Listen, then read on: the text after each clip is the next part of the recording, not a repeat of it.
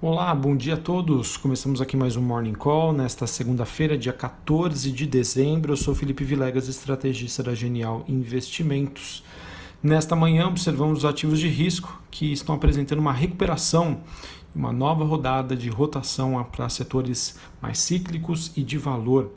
Assim, nós temos bolsas europeias e S&P futuro eh, subindo, eh, enquanto o índice dólar tem um dia de queda, com os investidores, eh, digamos, olhando mais com um olhar mais atento para a negociação de estímulos nos Estados Unidos e com um potencial início de uma vacinação por lá.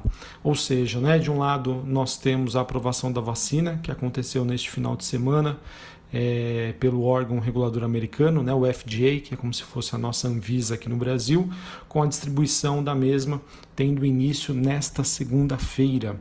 Do outro lado, ainda temos um quadro corrente desafiador para a pandemia, em que a Alemanha teria anunciado um lockdown mais restrito até ao menos dia 10 de janeiro, e outros países da Europa também estudam medidas nessa direção.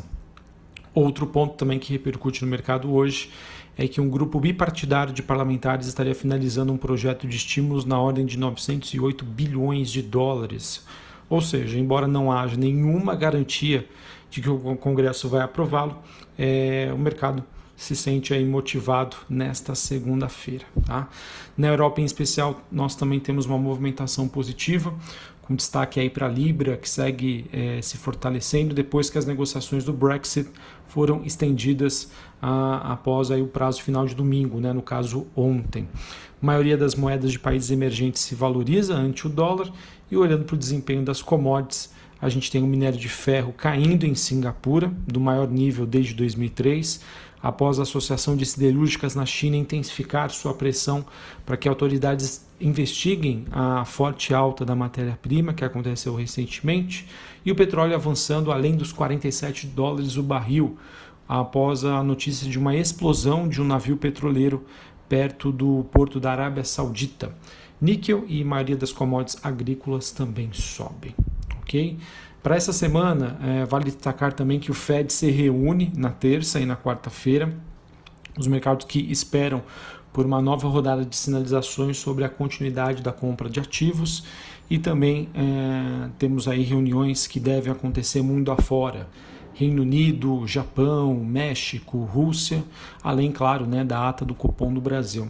Essas reuniões, é, acabei não falando, né, mas são reuniões de política monetária, ou seja, os bancos centrais desses países se reúnem para decidir sobre taxa de juros, entre outros, é, para práticas né, de política monetária em seus respectivos países, ok? Bom, aqui no Brasil, apesar do recesso formal do Congresso começar no dia 23, ou seja, na semana que vem, na quarta-feira da semana que vem, essa deve ser então a última semana de atividade legislativa no ano. É, nesta segunda-feira, a Câmara pode aprovar o projeto de lei sobre a dívida dos estados e a nova lei cambial, além de outros temas. Uh, também há a expectativa de que nessa semana parlamentares votem a LDO, Lei de Diretrizes Orçamentárias, antes, antes do recesso do Judiciário. Uh, também temos a possibilidade da votação da, do STF, que julga a, a obrigatoriedade da vacinação contra a Covid-19. Uma notícia que me chama a atenção, que saiu no final de semana, saiu na revista Veja, saiu no Brasil Journal, sobre a expectativa, a possibilidade de Jair Bolsonaro estar sondando Michel Temer para o Itamaraty. Tá? De acordo com essas reportagens, Bolsonaro estaria com, com, em conversas né, com o presidente Michel Temer para assumir o Itamaraty, o que significa uma aproximação estratégica que é, ajudaria a atrair o apoio do MDB, ao mesmo tempo que fortaleceria as relações do governo com o presidente eleito dos Estados Unidos, Joe Biden, e também com a China. É, digamos que essa mudança, se acontecer, ela acaba é, desidratando a ala ideológica do governo, que tem entre os seus protagonistas o chanceler Ernesto Araújo. Tá? Eu acredito que, se isso for para frente, é algo que tende a ser bem recebido pelo mercado. Né? Todos sabem sobre o poder de articulação de Michel Temer, que acabou acontecendo no governo uh, uh, antecessor aí ao governo Bolsonaro.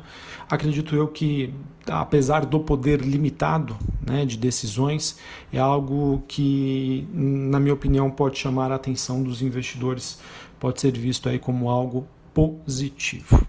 Bom, para a gente finalizar aqui o noticiário corporativo, a gente teve a Brasil Brokers BBRK13 informando que o seu conselho aprovou o aumento de capital social da, da companhia no valor de 120 milhões de reais, mediante emissão de 42,2 milhões de novas ações, é, a serem emitidas por, pelo preço de R$ 2,84. Matéria do Globo mostra que, por influência da sócia Petrobras, a Braskem estaria reduzindo a contratação da Odebrecht uma das suas principais acionistas para obras e manutenção da empresa, a Braskem começou a abrir licitações para a área de engenharia, que antes eram enviadas através de cartas convite para o Debrecht. Bom, também tivemos a transação celebrada pela Gafisa com a Ivin para aquisição do Hotel Fazano Itaim e de 23 estúdios sendo aprovada pelo CAD essa operação que é mais um passo na estruturação da nova unidade de negócios e gestão de propriedades para renda e diversificação do portfólio da Gafisa. Tá? Essa, esse anúncio dessa aquisição que foi feita é, em novembro agora foi aprovada pelo CAD. Uh, assim, nós temos também hoje a expectativa de que depois, dos, da, depois das unidades de data centers e de torres, deve ser a vez dos ativos de rede móvel da Oi irem para leilão. O preço mínimo é de 15,7 bilhões de reais. As propostas serão abertas em audiência virtual a partir das duas e meia da tarde, horário de Brasília. É, há uma expectativa de que a única proposta que seja feita é pelo consórcio Vivo, Claro e TIM, é, com um valor um pouco mais aí de 16 bilhões de reais. Petrobras acertou a venda do campo de Rabo Branco por 1,5 milhões de dólares. A companhia que assinou o contrato então para venda da totalidade da sua participação nesse campo terrestre, localizado na bacia de Sergipe, Alagoas, para Energize Energias do Brasil.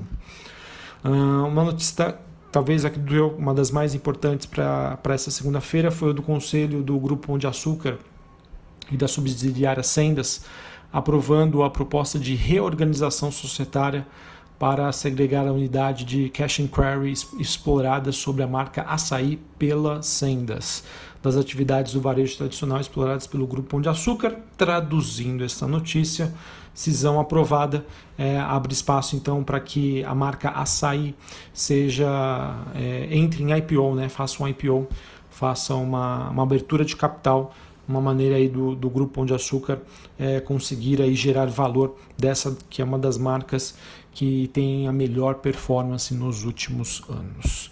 Uh, temos hoje também a Irani estreando no novo mercado, a fabricante de embalagens de papelão do lado, que já iniciou também é, a execução do seu plano de expansão e modernização com investimentos na faixa dos 743 milhões de reais. E várias outras empresas é, aprovando a distribuição de proventos, como Transmissão Paulista e também a Vivo esses proventos que devem ser pagos no decorrer de 2021. Ok? Bom, pessoal, então era isso que eu tinha para trazer para vocês em termos de notícias. Vejam que com a chegada do final do ano, né, é, as notícias acabam ficando cada vez mais restritas, né? Bem, digamos que temos aí poucas novidades, mas enfim, acho que hoje, por enquanto, olhando lá para fora, um dia positivo, um dia construtivo em que de um lado nós temos essa nova possibilidade da, da aprovação de um pacote de estímulos nos Estados Unidos, ao mesmo tempo que a vacina começa é, lá nos Estados Unidos a partir desta segunda e a situação ainda é bastante complicada na Europa e também nos Estados Unidos é, sobre aí a Covid-19. Enfim, não acredito que isso realmente faça grande impacto. Mercado olhando por cima do muro, olhando para 2021, é, rotação setorial acontecendo a todo vapor. Um abraço a todos, uma ótima segunda-feira, um ótimo início de semana e até a próxima. Valeu!